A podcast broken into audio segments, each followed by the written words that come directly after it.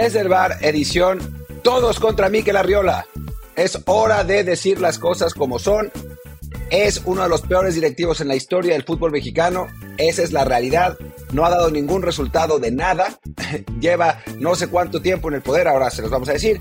Y no ha dado ningún resultado. El fútbol mexicano es peor desde que llegó. No ha servido para nada. Obviamente no es todo su culpa. Pero la realidad es que cuando hay situaciones así, como lo que ha pasado en estos últimos años, en estas últimas semanas, hay que poner un responsable y hoy vamos a hablar de quién es ese responsable. Y bueno, estamos, estamos hartos de... Yo soy Martín del Palacio y me acompaña Luis Herrera. ¿Qué tal Martín, barra del bar y fans de Footbox que nos acompañan? Como siempre, antes de comenzar les recuerdo que estamos en Apple Podcasts, Spotify y muchísimas plataformas más, así que por favor suscríbanse en la que más les guste y déjenos un review con comentario el review, por supuesto, de 5 estrellas, como nos puso De Venere en Apple Podcast, que dice, mi podcast de deportes, argumentos bien sustentados y sin la camiseta puesta, excepto cuando hablan del Piojo Alvarado, porque lo odian. No, solamente... bueno, un poquito, ya no tanto, ya empezó a jugar mejor últimamente, entonces ya está ganándose un poco de, respeto nuestro, pero bueno, no, no, no, no olviden que en el Mundial sí se vio bastante mal. Pero dejemos de lado al Piojo Alvarado, mejor hablemos de que estamos en Telegram, como desde el Bar Podcast, ahí podremos discutir más de él también si quieren. Y bueno, como es un día en que tenemos poco tiempo, porque Martín ya está en la cuenta regresiva para su siguiente boda, no, no, no, no le alcanza con una, quiere dos, así que pues ya, hay que, hay que irnos en breve y pues ahí está el tema, lo que es este fiasco deportivo y aunque él no lo quiera admitir, también económico que ha sido la League Cup, eh, comandada por Mikel Arriola del lado mexicano, que pues está llevando ahora a, un momento de, histeria, un poco también exagerada, pero bueno, a fin de cuentas se entiende, cuando de cinco partidos en la ronda ya de knockout de la League Cup entre equipos estadounidenses y mexicanos, pues en los cinco avanzó el equipo de la MLS, tres de ellos por penales, que no, tampoco hay que volverse locos, la, la gente lo está tomando como si todos hubieran sido el Juárez, el AFC, pero bueno, Evidentemente, el prestigio de la Liga Mexicana, lo poquito que tuviera, está siendo arrastrado por los suelos y eso en particular es lo que nos está dejando claro que Miquel Arreola tiene que irse ya. Tiene que irse ya, tiene que irse ya. Eh, a ver, seamos, creo, que, Luis hace bien en, poner un par de matices, ¿no? O sea, el desplome de estos últimos días ha sido en general por equipos no tan buenos, siempre y cuando, o sea, depende de cuál sea la, postura del Cruz Azul, de, cómo vemos el Cruz Azul. El, Atlas pierde por un acuchillamiento terrible del árbitro, eh, además un árbitro mexicano, para, acabarle de fregar, pero bueno, en fin. Eh, la derrota del Juárez es inapelable. Eh, después, los Pumas perdieron contra un equipo que no es de, MLS, así que todos en paz, todo tranquilo.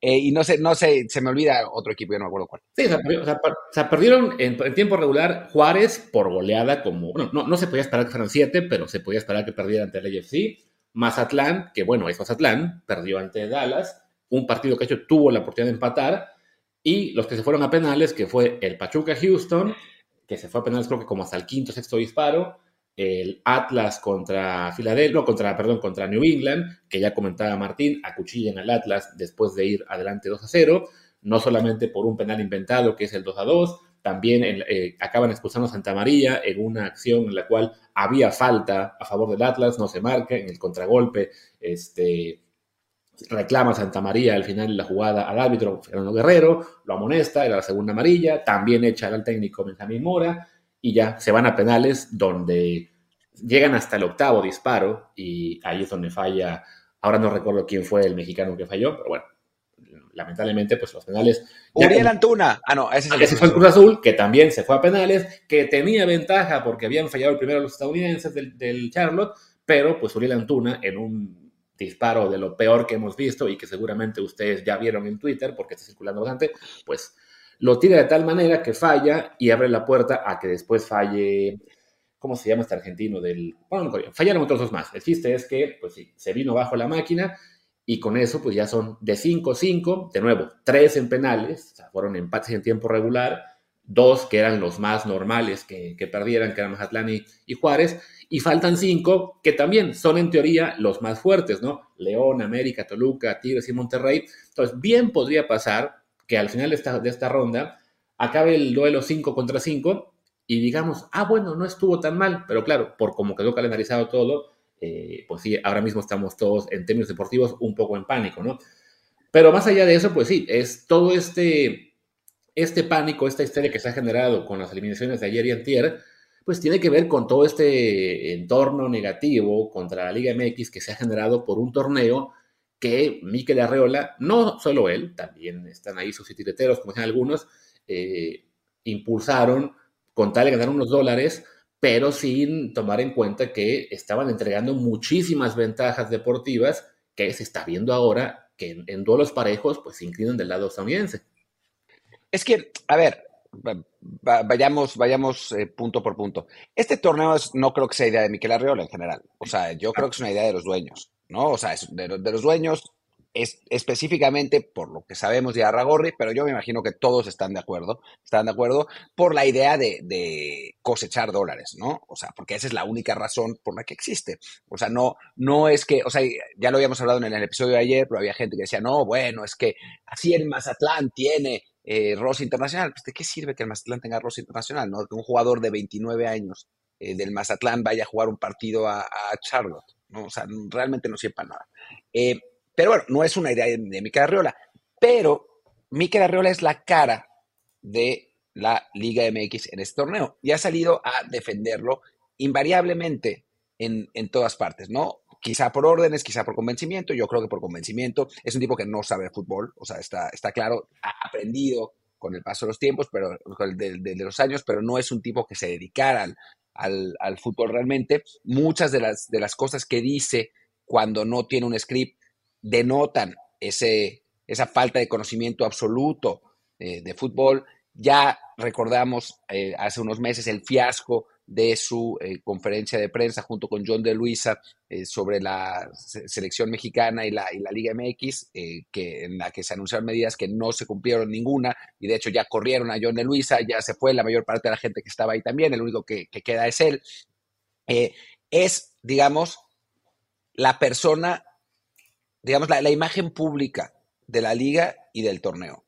Y la realidad es que cuando estás, cuando organizas tú porque la, Liga MX es organizadora de este torneo, cuando organizas tú un torneo y cuando en ese torneo eh, está organizado de tal manera que todos tus equipos pierden, entonces hay algo que estás haciendo mal y tiene que haber consecuencias. Porque o pierden por la organización o pierden por nivel, pero el encargado de todo eso eres tú y no vas a poder correr a los dueños. O sea, Salinas Pliego no se va a ir por esto, por el amor de Dios, no va a vender al Mazatlán por esto.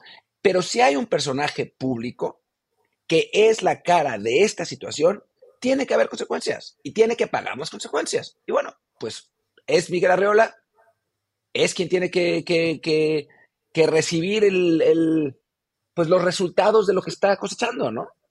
Sí, es que a fin de cuentas hablamos de que Miguel Arreola, bueno, para quien no tenga todavía claro los antecedentes de este señor, recordemos que, bueno, él llega a la Liga MX eh, desde, la política. O sea, a él lo, cuando, los, cuando lo designan, se le conocía más a nivel, ni siquiera nacional, pero bueno, su nombre era un poco más eh, reconocido porque poco antes, en 2018, había sido candidato del PRI a la jefatura de gobierno en la Ciudad de México, elección en la que quedó creo que tercero con el 3 o 4 con muy poquitos votos, no, no pintó para nada en esa elección. Este, quienes recuerdan aquella campaña dicen que sus propuestas pues eran bastante flojitas. Y bueno, en la Ciudad de México sabemos que el PRI dejó de pintar hace muchísimos años. Pero oye, y antes eso fue funcionario público, fue director general del INS, donde también en su trayectoria ahí hay algunos este, claroscuros, por decirlo eh, suavemente. Fue antes comisionado del, de la COFEPRIS, esta, eh, que es la, la, oficina, digamos, de la protección de los sanitarios. O sea, todo su trabajo había sido en términos de, salud y de, política, ¿no? Nunca tuvo un, este, un, vínculo con el, con el fútbol, sí con el deporte, porque era jugador de, de High Alive, pero bueno, pues entre el High Alive y el fútbol no creo que haya muchas eh, coincidencias.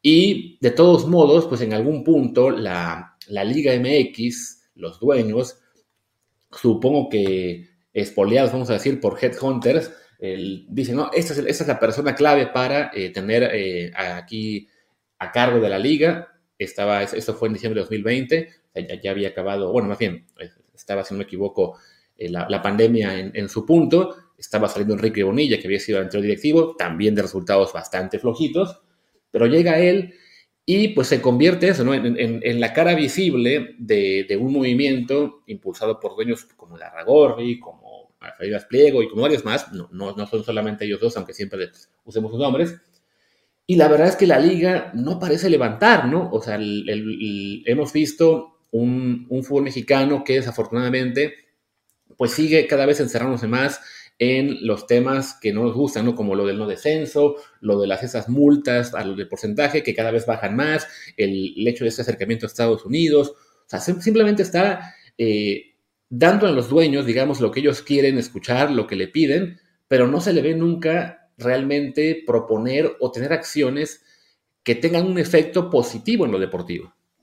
Es que esa es la realidad, o sea, y lo, lo preguntaba ayer, o sea, en el tiempo que, que lleva Miquel Arreola al frente de la, de la Liga MX, ¿qué ha habido positivo?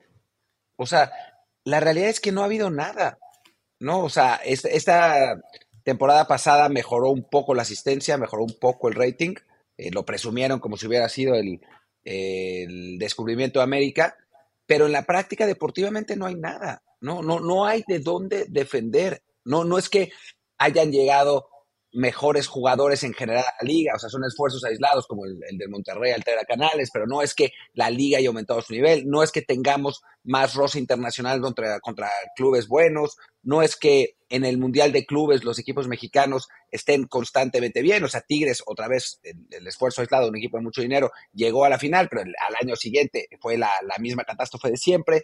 Eh, no se ve por donde haya ningún aspecto positivo y lo peor es que no hay, no parece haber un plan para que lo haya, ¿no? O sea, no, no es que digamos, ok, realmente en tres años se va a hacer esta conjunción con los equipos de Bundesliga y se va a jugar un torneo conjunto con ellos. No, o sea, el plan es la League Cup. O sea, ese es su plan de, desarrollo. Y como estamos viendo, la League Cup es un absoluto fiasco. O sea, sí dicen, oh, bueno, va a mejorar en el futuro primero, ¿quién te garantiza eso? ¿No? Y segundo, con el formato como está, no se ve cómo vaya a mejorar. O sea, ahora Luis leerá y vamos a rebatir punto por punto eh, un artículo que publicó eh, Miquel Arriola en el Universal presumiendo los, logros de la League Cup, que es, es, francamente de risa el artículo, eh, pero, pero no se ve cómo, o sea, no, no, no se me ocurre una manera lógica de que la League's Cup mejore dentro de este mismo formato. Si lo haces un torneo de verano, ok.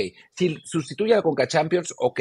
Pero en este formato, parando un mes las ligas, con todos los partidos en Estados Unidos, con viajes interminables y absurdos, ¿cómo va a mejorar el formato? No entiendo. Sí, antes de pasar a eso, recuerdo, justo mencionaste el tema de la Bundesliga, que es parte de lo que ha presumido, ¿no? Estos dichosos convenios de la Liga MX con la Bundesliga, con la Serie A, no sé con quién más, que son papel mojado a fin de cuentas, ¿no? Lo vimos como apenas hace unos, este, unos días, cuando presentó la bomba, lo de este plan de, exportación de jugadores y todo, ni mencionaba esos acuerdos, ¿no? O de que ah, tenemos que en realidad empezar de cero porque los acuerdos anteriores, pues no dejan de ser eh, papeles bonitos de colaboración para poder hacer eh, eh, un congreso por aquí o por allá y, y que los directivos viajen un día y lo que sea, pero no tiene aplicaciones prácticas y sí, desafortunadamente eso es todo lo que puede presumir como parte de sus planes más allá de esta League Cup. También recordemos, bueno, ya, era, ya fue bajo su, bajo su mando, vamos a decir, o al menos en, en, su tiempo,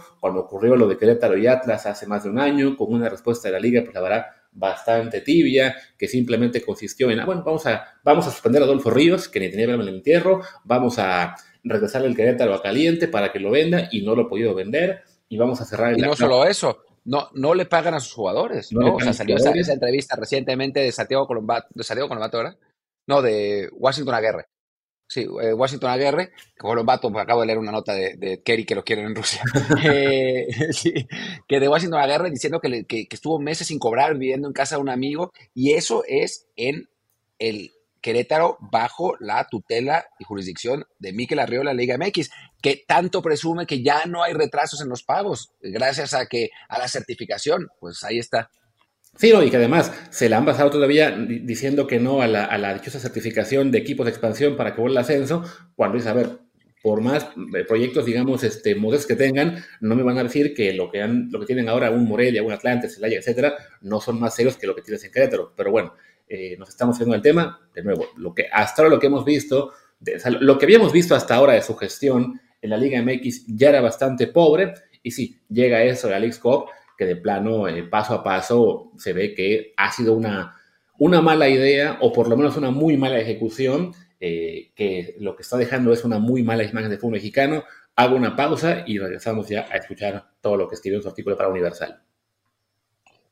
Y bueno, estamos de regreso de la pausa. Eh, Luis leerá, eh, digamos, es un artículo en el que menciona que ya se están viendo, ya están respondiendo las preguntas y las dudas de la afición, que no, pero porque las dudas tienen más que ver con lo deportivo, o sea, lo organizacional. Nosotros, los periodistas, son los que nos estamos quejando, pero, pero más allá de eso, da algunos datos para defender el torneo que francamente son eh, absurdos. Y vamos a, vamos a mencionarlo aquí porque es un poco el atole con el dedo que dan los políticos, ¿no? El que, el engañar con datos, eh, digamos, eh, ¿cómo, decirlo? Con datos Mr. Chipescos, por decirlo de alguna manera, estaba pensando en un término más formal, o sea, con datos que no son representativos de la realidad, pero que parecen muy bonitos. ¿no? Y eso es, la típica que hacen, que hacen los políticos. Bueno, pues Miquel Arriola viene de ahí y lo intenta, pero también es bastante burdo. Pero bueno, vamos con eso. Así es. Bueno, es un artículo que publicó en Universal hace dos días. No lo voy a leer completo. Me voy a centrar en los fragmentos donde él da sus estos datos y ya los comentamos. Primero dice, ¿no? A ver, por el lado deportivo, no podemos dejar de lado un dato contundente. La League Cup inició y continúa con el mejor jugador de fútbol de los últimos tiempos, Lionel Messi, quien no solamente ha marcado cuatro goles, sino que llevó a su equipo a la siguiente fase junto con sus compañeros del Barcelona y campeón de con España, Sergio Busquets. Y como si eso fuera, como si eso fuera un éxito de Pique Larriola, ¿no? Que contrataron a Messi justo en el momento que empezó la League Cup. O sea, perdón. Sí, no, o sea, eso es como de, ah, pues qué bueno que que esté Messi, sí, es un fichaje de la MLS, que hasta ahora ha jugado contra un equipo mexicano y al paso que va, quizás solo sea contra un equipo mexicano, contra el que estuvo 20 minutos. Eh, además, ya con todos los cuestionamientos que se han hecho en cuanto al arbitraje con está Messi, ya había pasado en el, partido de Cruz Azul, que teníamos la sensación de que sí era falta la que se le marcó al final, pero bueno, un poco rigorista para que ganara el Inter Miami con su tiro libre y luego contra Orlando, donde sí hubo una tendencia bastante más este, clara de favorecer a su equipo, con lo que fue un penal regalado, eh, la, segunda amarilla que no le dan a Messi y que en cambio a los cinco segundos él pide la falta y amarilla y se la conceden. Entonces sí, como que dar esto como un logro no es algo que, pues de entrada, ni que beneficie a la Liga MX, ni que sea algo para presumir viendo lo de que, ah, sí, empezó y continuó con Messi. Pues sí, porque, en parte porque están ayudando que sí sea. Sí, no solo eso, o sea, más allá, más allá de eso, pues no es un mérito de Mikel Arriola ni del torneo. O sea, si Messi hubiera llegado, si el acuerdo con Messi hubiera sido dos meses tarde o un mes, o un mes después, porque todavía no cierra la ventana fichajes, pues se habría perdido la liga, la, la League's Cup y habría jugado el inicio de la MLS, el reinicio de la MLS, y todos esos ratings y todas esas cosas los hubiéramos visto en el reinicio de la MLS. O sea, el que haya estado en la League's Cup, no es que en la League's Cup le hayan ofrecido, oh, Messi, ven eh, dos meses antes para que puedas jugar la League's Cup. Es simple coincidencia de tiempos. Y ya está. Así es. Después, también la League Cup ha innovado con la regla de no empates, resolviendo estos con penales, por lo que el 22% de los partidos se han resuelto por esta vía y siempre hay un ganador. ¡Wow! Y eso es, eso es positivo, ¿por qué? O sea, es, ese tipo de cosas que eh, platicábamos de que eh, Mikel Herrera no es una persona que sabe fútbol, ¿no? O sea, ese argumento es el argumento pues de quienes pusieron la, quienes inventaron la MLS en 1994, ¿no? Que, que intentaron que no hubiera empates para, con, estas series de shootouts, porque al aficionado estadounidense su idea era que no le gustaban los empates, ¿no? Y en efecto, no les gustan los empates en, en el fútbol americano, el hockey, etcétera, ¿no? Pero, pero después de un ratito de esos shootouts, pues acabó esa idea porque en el fútbol el empate es parte del, entramado futbolístico y parte de la estrategia. Presumir que no, que no hay empates en el torneo es ridículo. No, no, es, no es un logro de ningún tipo, es simplemente una regla distinta en, un torneo, pues, oficial, lo que lo hace aún más random, ¿no? Eh, simplemente, ¿no? No, no, hay, no hay nada que, o sea, no nos deja nada súper positivo el hecho de que no haya empates y que se tienen penales. Así es. O sea, además, eso de innovar, o sea, ya lo de, lo de dirigir, bueno, lo de decir por penales se ha hecho en un montón de ligas, en un montón de países, incluso en México se hace para la Liga TDP, que es la última división, me parece que también se hacía o se sigue haciendo, no sé, para lo que es la cuarta, tercera categoría, que son las ligas Premier. O sea, no es ninguna innovación, ¿no? Simplemente es cómo le hacemos para tener más puntos, para aportar un, un espectáculo extra. O sea, no, no es algo que a nadie se le haya ocurrido antes, ¿no? Siguiente gran aporte de Alex Cop que señala el señor Arriola. Por el lado de los goles, se registra un promedio de 3.3 por partido, dato que compite con las mejores ligas del mundo. Pues no, porque son más de los que tienen las mejores ligas del mundo, que normalmente están entre 2.7 y 2.8. Eh, a ver, quizás de todo eso, es lo que me parece más positivo. Claro, hablamos de defensas del horror, ¿no? O sea, también no es que no, no, es que el nivel futbolístico haya sido espectacular. Sí ha habido más goles, sí ha estado más o menos en consonancia con lo que es la MLS, lo que también tiene lógica porque pues las dos terceras partes del, torneo están eh, formadas por equipos de MLS. Eh, y ahí sí, digamos, si hablamos de, más espectáculo en cuanto a más goles, pues sí, pero eso tampoco quiere decir mejor nivel futbolístico, ¿no? Sí, no, de hecho, ah, de hecho, por lo general, las ligas con más goles de, con promedio de goleador mayor no son ligas top, ¿no? O sea, no, no encuentro ahora mismo el dato exacto, desafortunadamente, bueno, como va variando temporada a temporada, pero es rarísimo que en una liga de las principales se llegue a un promedio de tres goles partido, ¿no? Más bien suele ser 2.5, quizá variando a 2.7 en un buen año goleador, a 2.4 en un año malo, pero ya para encontrar ligas en las que el promedio eh, sea superior, por ejemplo, aquí estoy encontrando un artículo de Bill Yo tengo, la Premier. De hace tengo, tengo la Premier de la temporada pasada. Ajá.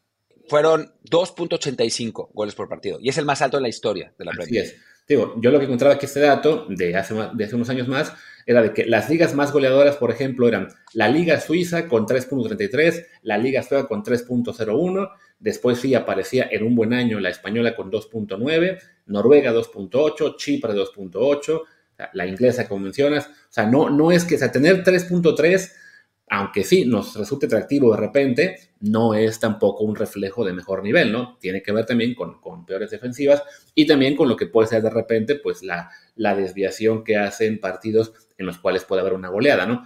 Una vez que tienes una muestra mayor de partidos, ese promedio tiende a bajar. Sí, y es, y es lo normal, porque también pues las, las defensas cuentan, ¿no? Y en teoría en las buenas ligas tienen buenas defensas. El problema es que en la MLS no hay y pues se ve que hay partes de la Liga MX que tampoco. ¿no? Sí, es, desafortunadamente, ¿no?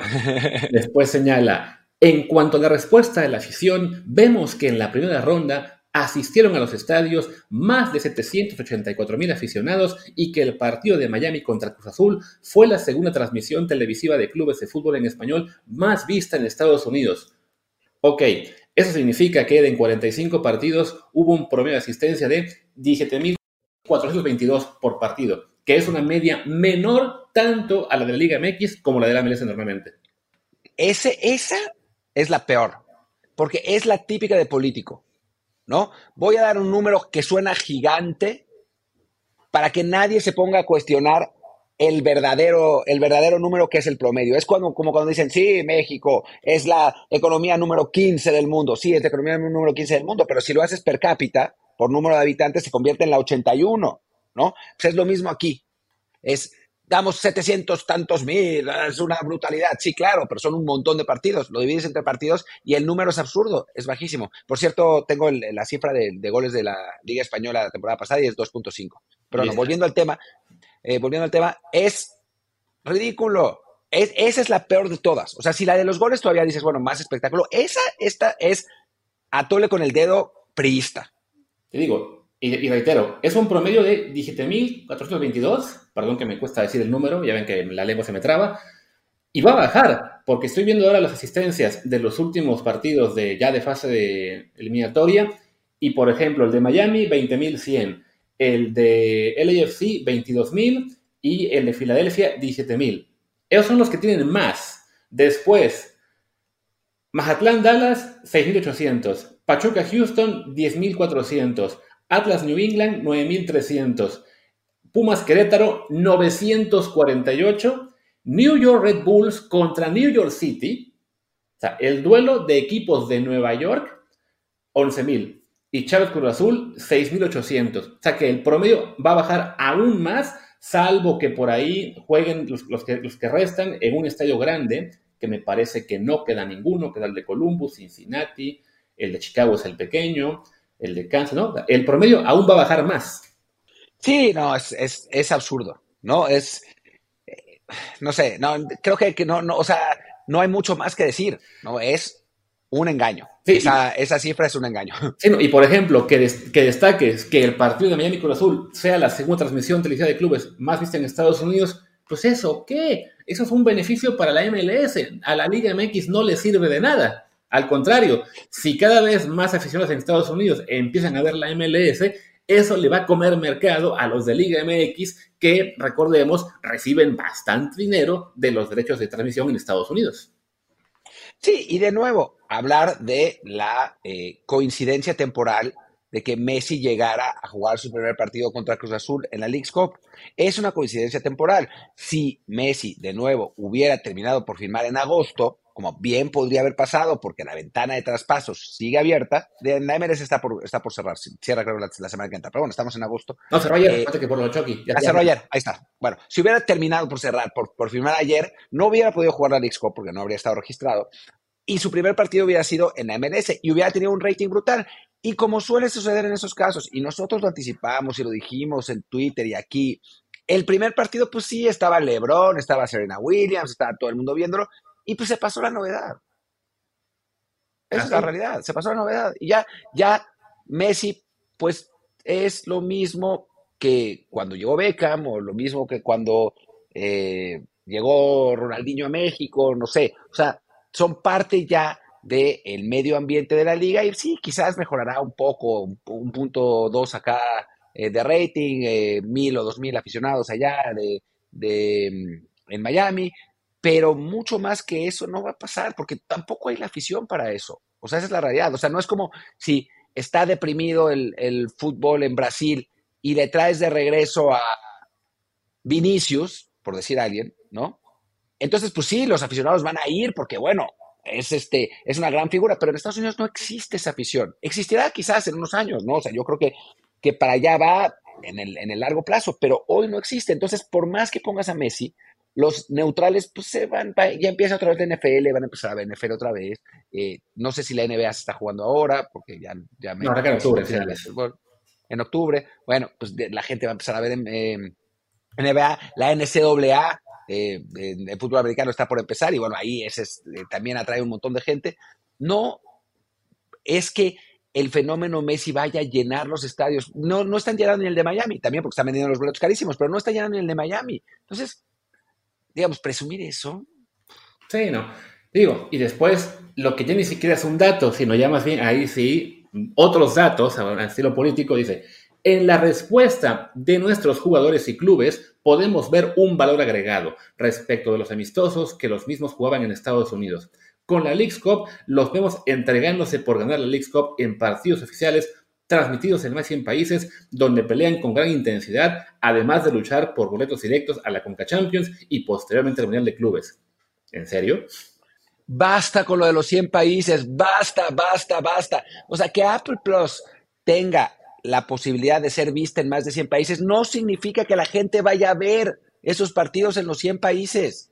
Es ridículo. O sea, nadie en, y vamos a hablar de países futurísticamente serios, ¿no? En España, en Inglaterra, en Alemania, en Francia, en Holanda, está viendo la mentada Leagues Cup, nadie. Y tampoco vieron lo de Messi porque fue a un horario que no se podía ver en, en, Europa, era a las 4 de la mañana, o sea, se habrá quedado, eh, se habrá quedado tres o cuatro fans intensos y ya está, o argentinos, ¿no? Nadie está viendo la League Cup fuera de México y Estados Unidos y en México y Estados Unidos tampoco lo están viendo tanto. Que deje de mentir con los 100, los 100 países. Es una ridiculez, es absurdo. Es, otra de esas cosas políticas que a mí me, me, me, me sacan de quicio. Es pura mentira. Sí, y digo, y ya el tema de que los jugadores están respondiendo con gran intensidad, pues vaya, hemos visto más de un partido, sobre todo el lado de los jugadores mexicanos, en los que intensidad es lo último que hemos visto, ¿no? Comentó en su artículo lo de un programa de esto de Unidos contra el Hambre, que aparentemente están donando comida eh, por cada boleto vendido. Bueno, bien, aunque sea un detalle positivo, no vamos a quejarnos de eso, eh, que ya se otorgaron aproximadamente 1.5 millones de despensas. Eh, y ya al final dice, ¿no? En lo logístico, la organización ha enfrentado el reto de administrar 29 estadios de fútbol a lo largo de, Estados Unidos y Canadá, atendiendo necesidades de transporte y alojamiento de cientos de personas, lo que salvo algunas excepciones, sobre para León, ha funcionado de manera sistemática. Ah, pues qué bien, qué bueno que Estados Unidos está ensayando para cuando haga su mundial, del cual nos presta unos partidos. De nuevo, ¿esto de qué fregados le sirve por mexicano? De nada, y además es presumir todo eso porque él inventó ese formato. No era necesario tener, tener el formato así, no era necesario tener que transportar a equipos a 29 sedes, no era, o sea, si hubiera sido un torneo de verano, antes de que empezaran las ligas, jugado en cuatro sedes, eh, dejado claro que, es un, eh, que era un torneo amistoso, en lugar de darle esta importancia máxima, eh, como se está dando ahora, que habrá algunos de ustedes, no creo, porque pues, quien nos escucha ya nos, nos habrá escuchado, pero habrá algunos de ustedes que digan, pero no se le está dando una importancia máxima. Se le está dando una importancia máxima. No se puede jugar ningún otro partido en estos dos territorios eh, entre clubes mexicanos eh, y, estadounidenses o amistosos en, los que participen. No se puede jugar para darle totalmente la, la atención a la League Cup. Es un torneo absolutamente prioritario. Y la idea de hacerlo así fue de ellos. Nadie los obligó a jugar con este, con este formato absurdo. Nadie los obligó a tener que hacer estos viajes ridículos. Nadie los obligó a tener que, que, que, eh, coordinar esta logística. Fue su idea. Presumir que su idea está saliendo más o menos es absurdo. Y sí, la verdad es que tener 29 sedes fue una locura. Eh, por los viajes, porque no sabes ni siquiera, lo comentamos con o sea, eres un equipo mexicano que gana su grupo y no sabes si te toca viajar a A o B en función de quién queda segundo del otro. Eh, lo que hemos visto ahora con el caso de León, por ejemplo, con sus problemas logísticos para regresar de Vancouver a Los Ángeles, eh, también los ya no sé cuántos partidos que se han demorado por lluvia y por tormenta eléctrica en sedes que evidentemente en esta, en esta época del año no debieron ser sede, porque ahí estaba un riesgo importante, pasó en Cincinnati, pasó también en el juego de Toluca en Colorado, pasó también en el Miami contra Orlando, si no me equivoco, se, se, demoró un rato. El partido de León otra vez tuvo que reprogramarse porque no se pudo jugar ayer en Salt Lake. O sea, era de demasiadas sedes y está generando esto un problema también de, bueno, de, calendario complicado y de lo que decía Martínez, ¿no? de que no se puede reprogramar amistosos, dio ayer una entrevista a la Octava Sports y confirmó que no se va, aunque ya haya muchos equipos mexicanos eliminados, no se pueden adelantar partidos de la liga para que ya se recupere un poco de actividad y, y no tengamos este parón tan, tan largo de tres semanas sin fútbol para muchos equipos. Y señaló,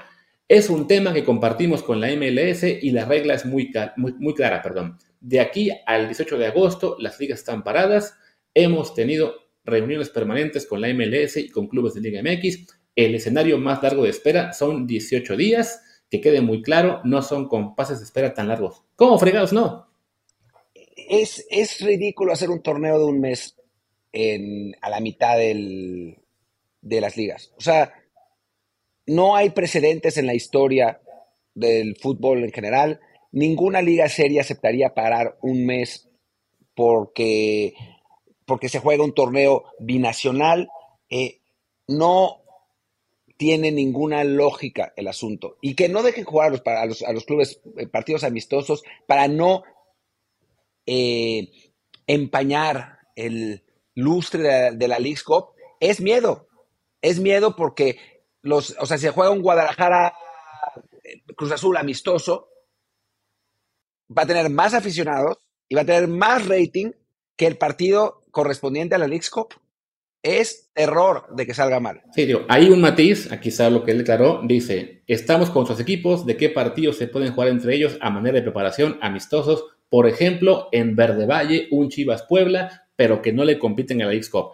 Es decir, sí van a poder jugar si se organizan entre ellos, pero siempre a puerta cerrada y sin televisión, lo que ya habíamos comentado en el episodio ayer también de la columna de Medrano, por lo mismo, ¿no? Por el miedo de que no, que no quieren que le bajen el rating a Alex Cup, que además, ahora que ya quedan muy pocos equipos mexicanos, pues se les va a ir aún más al caño porque ya de entrada, en el mejor, mejor de los casos para la Liga MX, solamente puede haber seis equipos mexicanos en la siguiente ronda, dos se enfrentarían entre ellos, o sea que ya de entrada, de ocho juegos de la siguiente ronda, tres son entre estadounidenses, uno es el Inter de Miami, es si lo van a ver. Los otros dos ya el rating está, va a estar por los suelos. Y además, no creo que un LAFC León o un, ¿qué más puede ser? Querétaro New England te vayan a dar un rating importante. ¿eh? Ponle que rating no sé si tanto, pero el LAFC León por lo menos va a generar más controversia porque fue la final de la Conca Champions y porque el AFC sí es un equipo que tiene afición, pero ninguno de los otros. O sea, es, es un equipo sui generis ese y un partido sui generis ese. Sí. Digo, el Querétaro New England yo creo que va a tener aún menos eh, asistencia y menos rating que el que tuvo el juego contra el Atlas, ¿no? Pues sí, ahí se les va a ir cayendo este teatrito y claro, por eso es que no quieren de ninguna forma que los equipos que ya están eliminados puedan tener actividad, este, vamos a decir, más formal y que se pueda pasar por televisión porque saben que pues les tira todo este show. Eh, y bueno, ya ahí, ahí quedaron tanto su columna como su entrevista de ayer. Simplemente creo que ya también para ir cerrando, es eso, ¿no? O sea, cuando tienes esta idea eh, basada únicamente en urgen dólares, queremos dólares, cuál es la forma más rápida de conseguir dólares, y no te pones a pensar en las implicaciones tanto deportivas como de largo plazo, de que, ok, pues sí, voy a ganar unos cuantos dólares. Ay, no fueron tantos como esperaba. No puedo jugar en un. No puedo aprovechar el tiempo este en el que estoy eliminado para generar otra fuente de ingresos con un amistoso o con algo, algo otro evento que a los clubes mexicanos les sirva, como, no sé, la gira hasta los europeos. No sé, de, haber tenido por ahí ya pactado un par de partidos para Atlético o para el Sevilla. De mira, va a haber equipos mexicanos, te los, te los asignamos después. Cualquier cosa, ¿no? Y claro, también esta decepción que está generando en general en México el estar perdiendo tantos partidos, de nuevo, por la desventaja deportiva de estar jugando en Estados Unidos todos los juegos, y que estás ahí, también apoyado por una prensa que por alguna razón no quiere escuchar razones y le vende a la gente, ven, ya nos alcanzaron, no, no, no, la localía no cuenta, es que ya son mejores ellos, pues sí, que va a provocar eso, una decepción mayor del fan mexicano, y vamos a ver también asistencias y ratings más bajos en los siguientes partidos de la Liga MX cuando por fin se reanude. Y por todas esas razones tendría que haber consecuencias. Esa es la realidad, ¿no? O sea, vamos, va, hay una decepción, hay un enojo por parte de la afición, eh, hay una insatisfacción, hay muchas críticas de la prensa a los clubes por las derrotas o por la falta de, interés, como, como dice Faitelson. Eh, hay algunas críticas como las nuestras eh, por la falta de organización. O sea, hay... El, ambiente no está bueno. Está claramente no está bueno y las, las, las condiciones generadas para que ese ambiente no esté bien son totalmente eh, culpa de la Liga MX, de Miquel Arreola, de los dueños que han impulsado este torneo, ¿no? Ellos decidieron el formato, ellos eligieron cómo se iba a hacer, ellos son los responsables de los resultados. Y como responsables de los resultados tiene que haber consecuencias.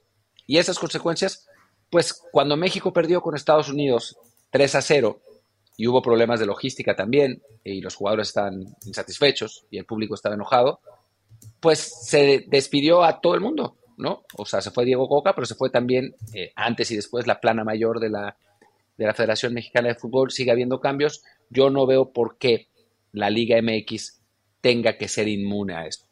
Creo que, es momento de que haya un cambio, de que haya un, replanteamiento de qué queremos como liga, de cómo, cómo crecer, porque obviamente no se está haciendo. O sea, son ya muchos años sin crecimiento, muchos años sin mejoría.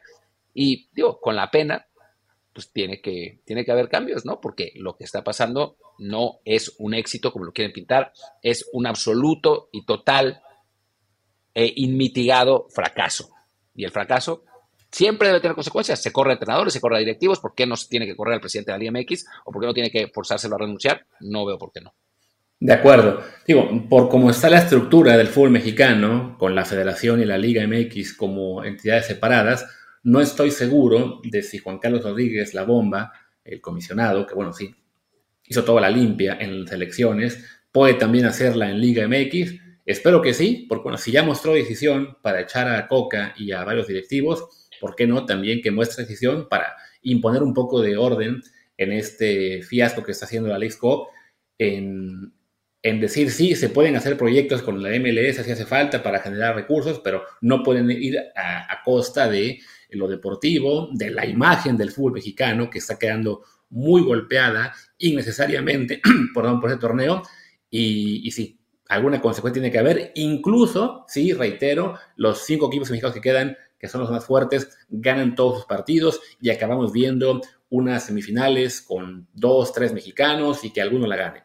O sea, ya, ya la imagen quedó muy golpeada al tener a tantos equipos eliminados en, las primeras fases, algunos de ellos, pues sí, sin presentar mucha resistencia y sin siquiera poder explicar, ahí lo que pasa es que ese torneo en todo caso, si lo quieren hacer, tendría que ser en mejores condiciones, a ida y vuelta, o por lo menos a una sola sede, pero como decía Martín, ¿no? con muchos menos viajes, con una logística mucho más sencilla y no este bodrio que se está haciendo ahora, que está afectando deportivamente sin beneficiar tanto económicamente como se prometió. Y creo que ya con eso podemos despedir, en particular a Martín, que se despide de este podcast por un par de semanas. No, ni siquiera por un par de semanas, en realidad por 10 días nada más. Ah, bueno. Eh, pero bueno, no, no, no, no es tanto tiempo. En fin, pues muchas gracias a todos por acompañarnos el día de hoy. Espero que no estén muy enojados. Nosotros no estamos tan enojados, nomás estamos eh, inconformes con cómo está la situación. Y yo soy Martín del Palacio, mi Twitter es arroba martindelp. Yo soy Luis Herrera, el mío es arroba luisrha, el del programa es desde el bar POD, desde el bar pod. En Telegram estamos como desde el bar podcast y recuerden los próximos días en los que Martín no estará por su luna de miel, si habrá podcast, habrá invitados especiales, así que síguenos aquí en desde el bar todo el tiempo, aunque sea verano, aunque tenga Martín eh, ocupaciones más importantes, el programa no para. Hasta la próxima. Chao.